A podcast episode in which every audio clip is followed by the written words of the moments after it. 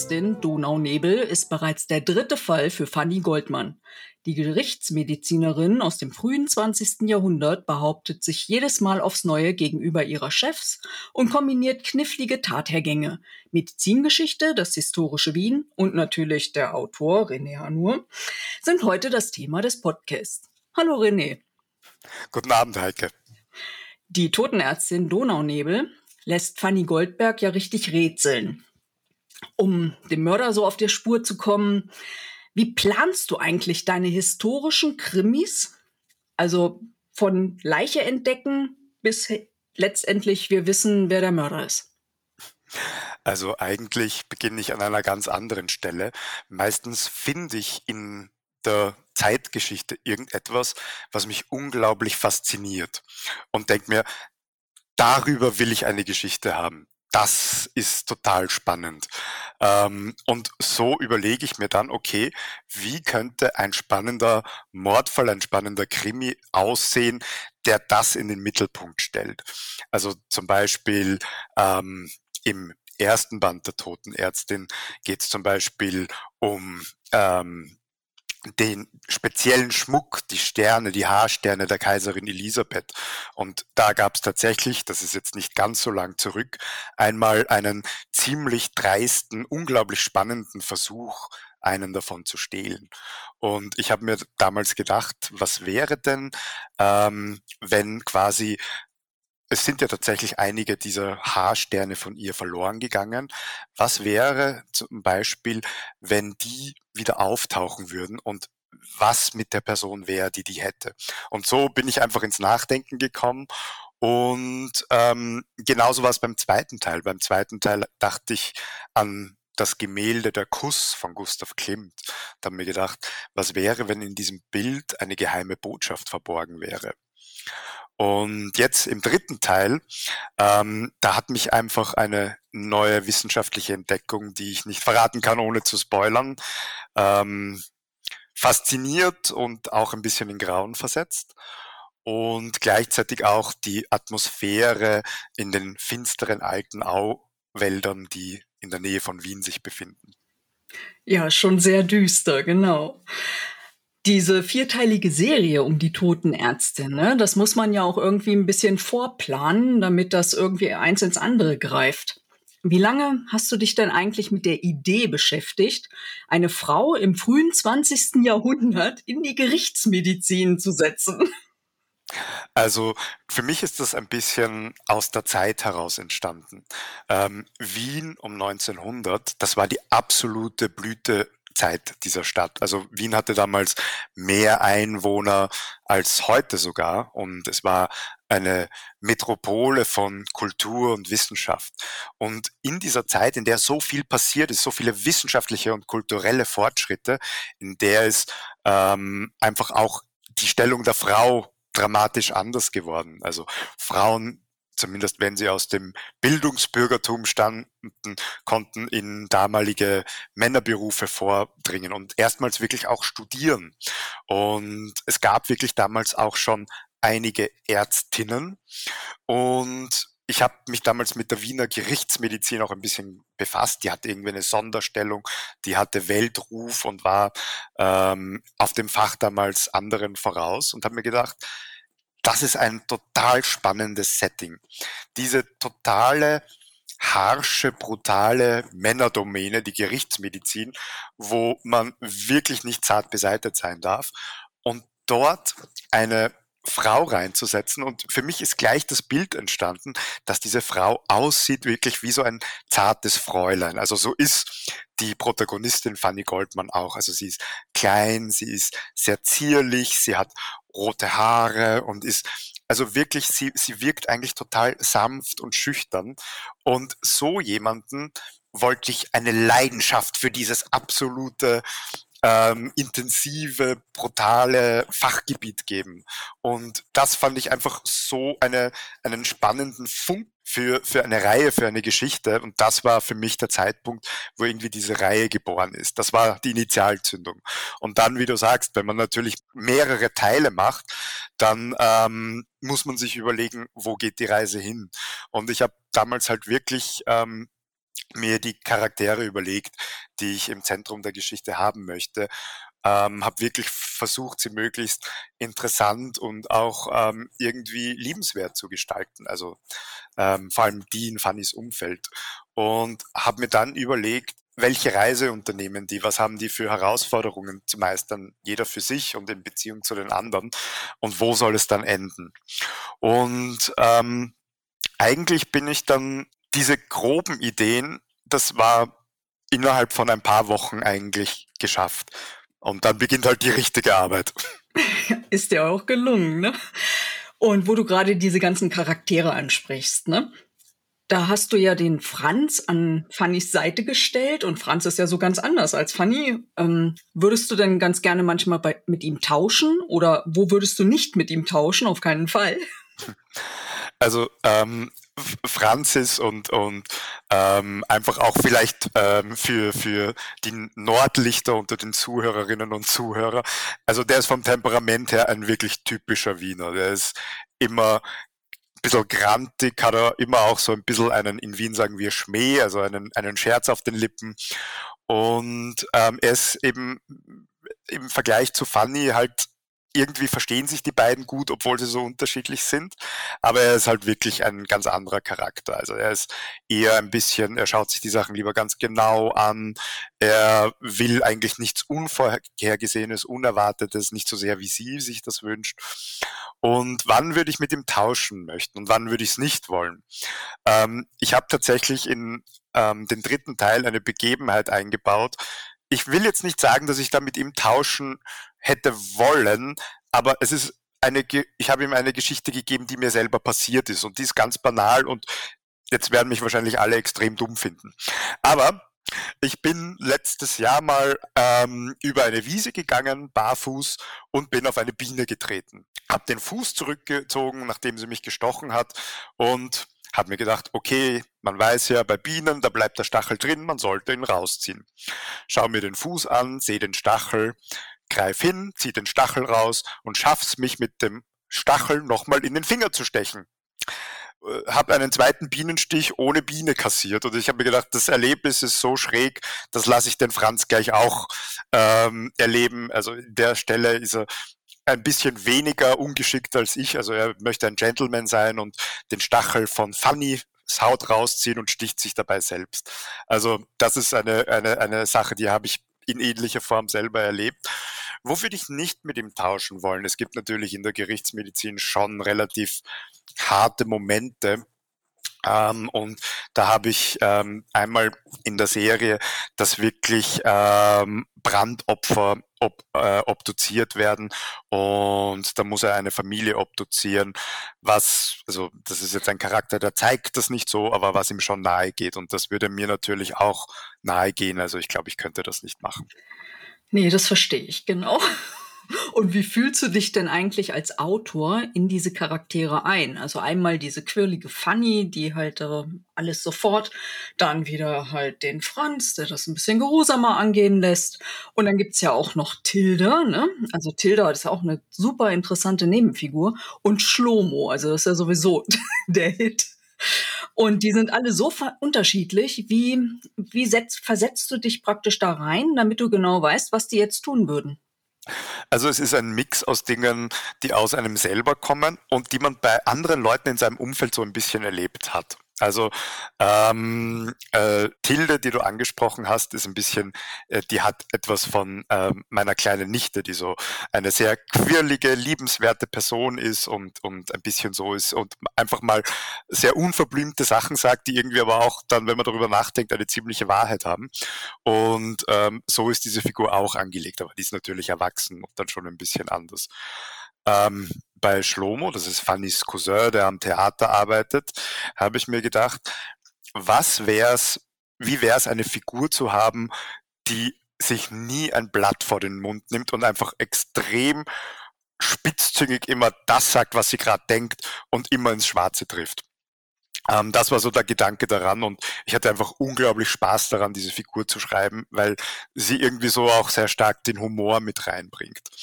Also beispielhaft kann man sagen, es sind Dinge, die teilweise aus einem selber kommen und einfach so, was man so in seinem Umfeld mitnimmt und was man da mag oder interessant findet, das nimmt, lasst man so einfließen.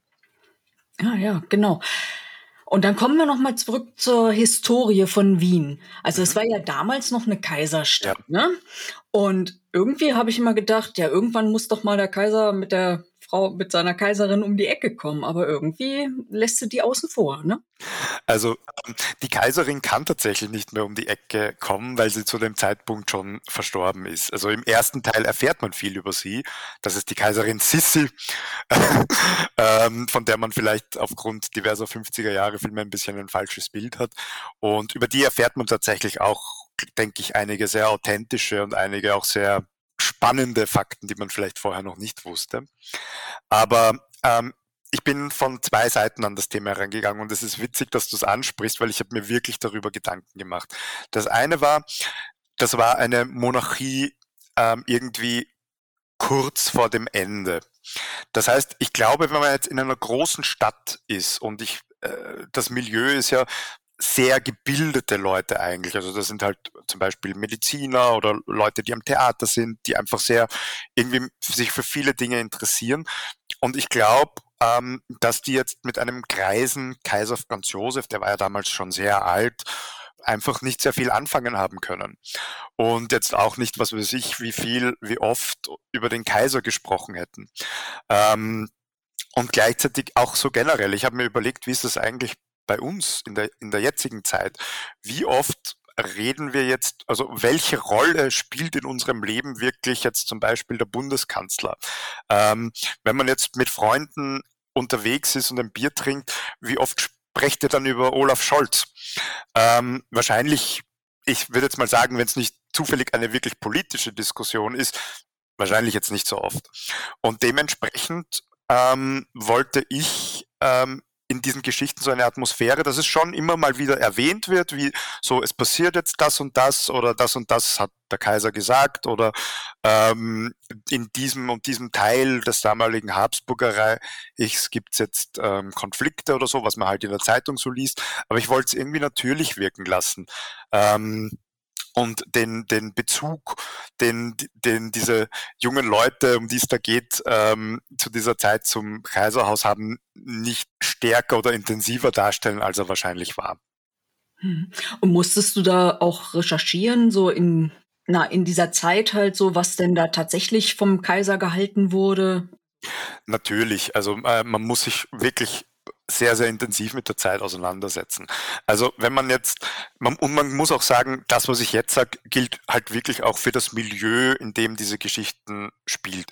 Die breite Bevölkerung, ähm, da war der alte Kaiser eine unglaubliche Respektsfigur und war sehr, sehr verehrt muss man sagen. Also wenn man jetzt zum Beispiel aufs Land gegangen ist oder in vielleicht auch ähm, kleinere Ortschaften, da war einfach ähm, der Kaiser Franz Josef wie der, der, Vater des Reichs. Spannenderweise, was immer so angenommen wird, seine damals schon verstorbene Frau, also die Kaiserin Elisabeth, war nie so beliebt wie er. Also er war wirklich, ähm, er war in der breiten Bevölkerung sehr, sehr, sehr, sehr angesehen. Und ähm, bevor du die Totenärztin geschrieben hast, da hast du ja schon mal einen Roman veröffentlicht, da waren die Anfänge der Psychologie, ne? Der mhm der Narrenturm, ne? Ja. Und ähm, wieso bist du jetzt von der Psychologie jetzt in die Humanmedizin und dann auch noch halt, ja, die Untersuchungen an den Toten halt? Wieso bist du da so gewechselt? Es war, ich finde, total spannend, dass es dir wie ein Schwenk erscheint, weil für mich war es total eine Sache, weil ähm, was ich da in dem ersten Buch beschreibe, das heißt im Schatten des Turms, das spielt ähm, deutlich früher, Ende des 18. Jahrhunderts.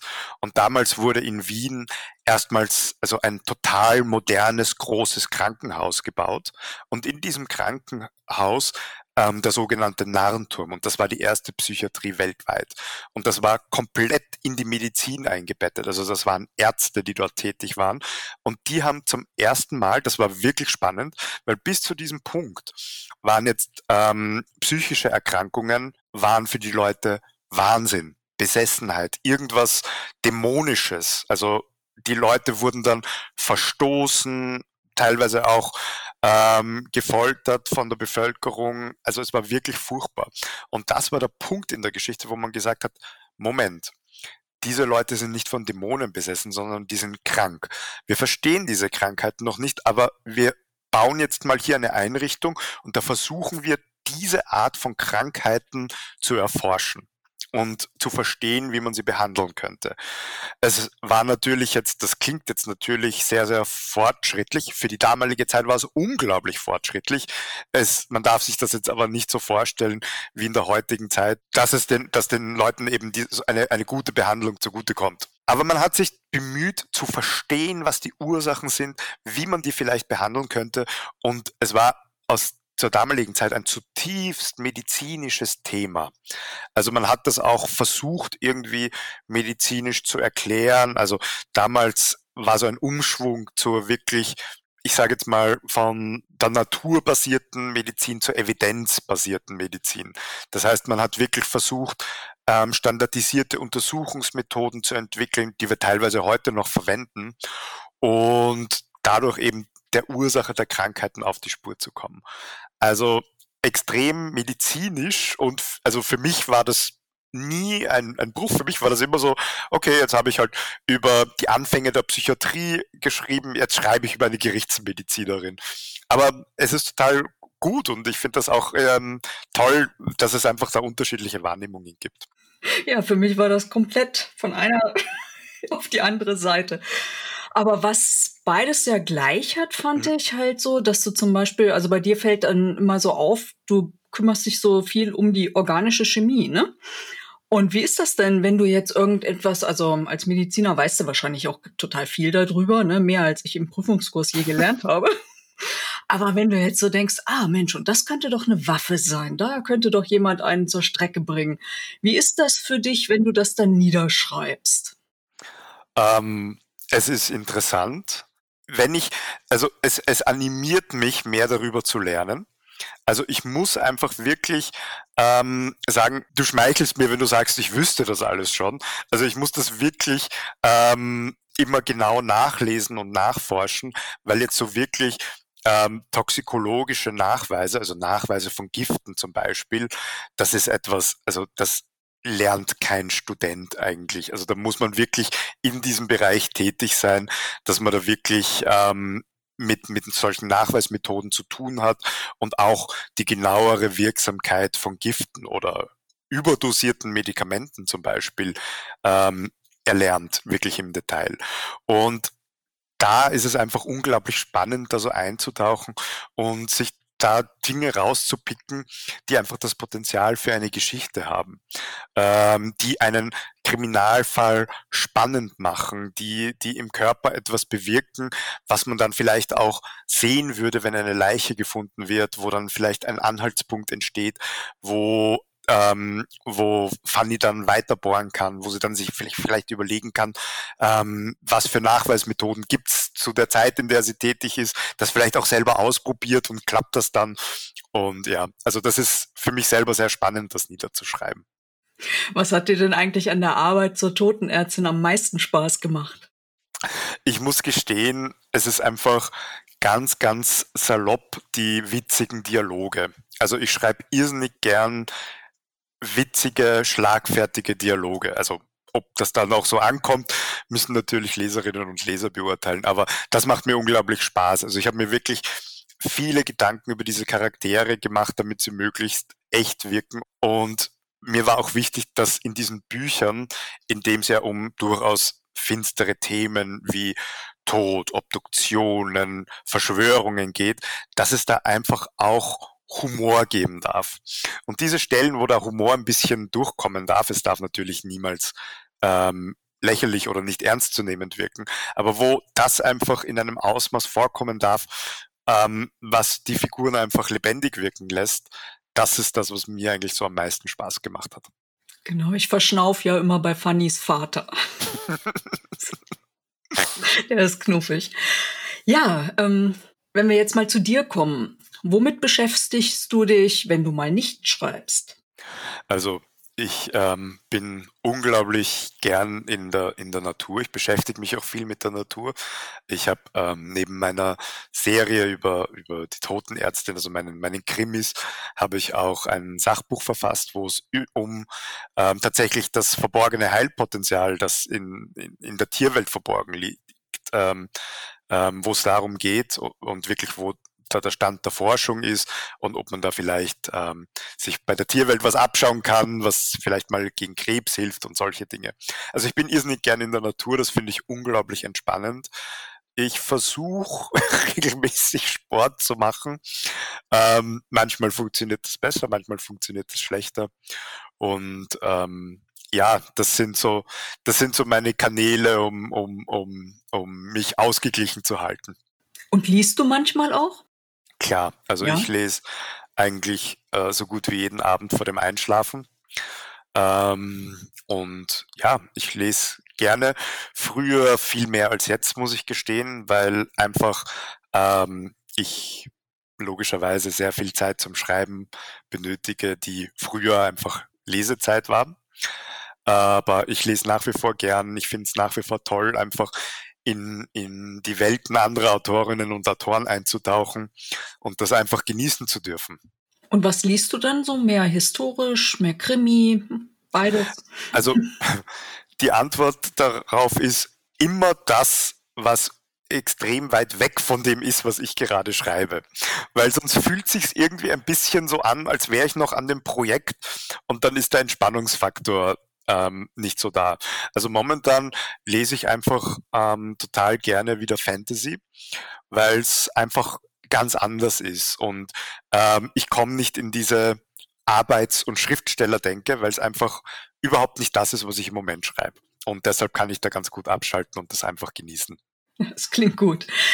Und vermutlich arbeitest du aber trotzdem jetzt schon. Wir lesen ja gerade Donaunebel und mhm. der vierte Roman ist ja auch schon angekündigt. Mhm. Aber was kommt denn danach? ja, also ähm, tatsächlich sind da einige Dinge eben entstehen. Ich kann aber wirklich noch nichts Konkretes darüber, äh, darüber sagen, weil es jetzt äh, noch nicht unter Dach und Fach ist sozusagen. Also ich habe ähm, ich hab da jetzt noch keinen Vertrag unterzeichnet, ähm, aber sobald das ist, werde ich natürlich auf allen meinen Kanälen verraten, mal anteasern, um was es gehen wird. Aber es ist einiges in der Pipeline, so viel kann ich verraten. Aber der vierte ist schon fertig, oder? Jein, also ich habe schon vom vierten eine Rohversion.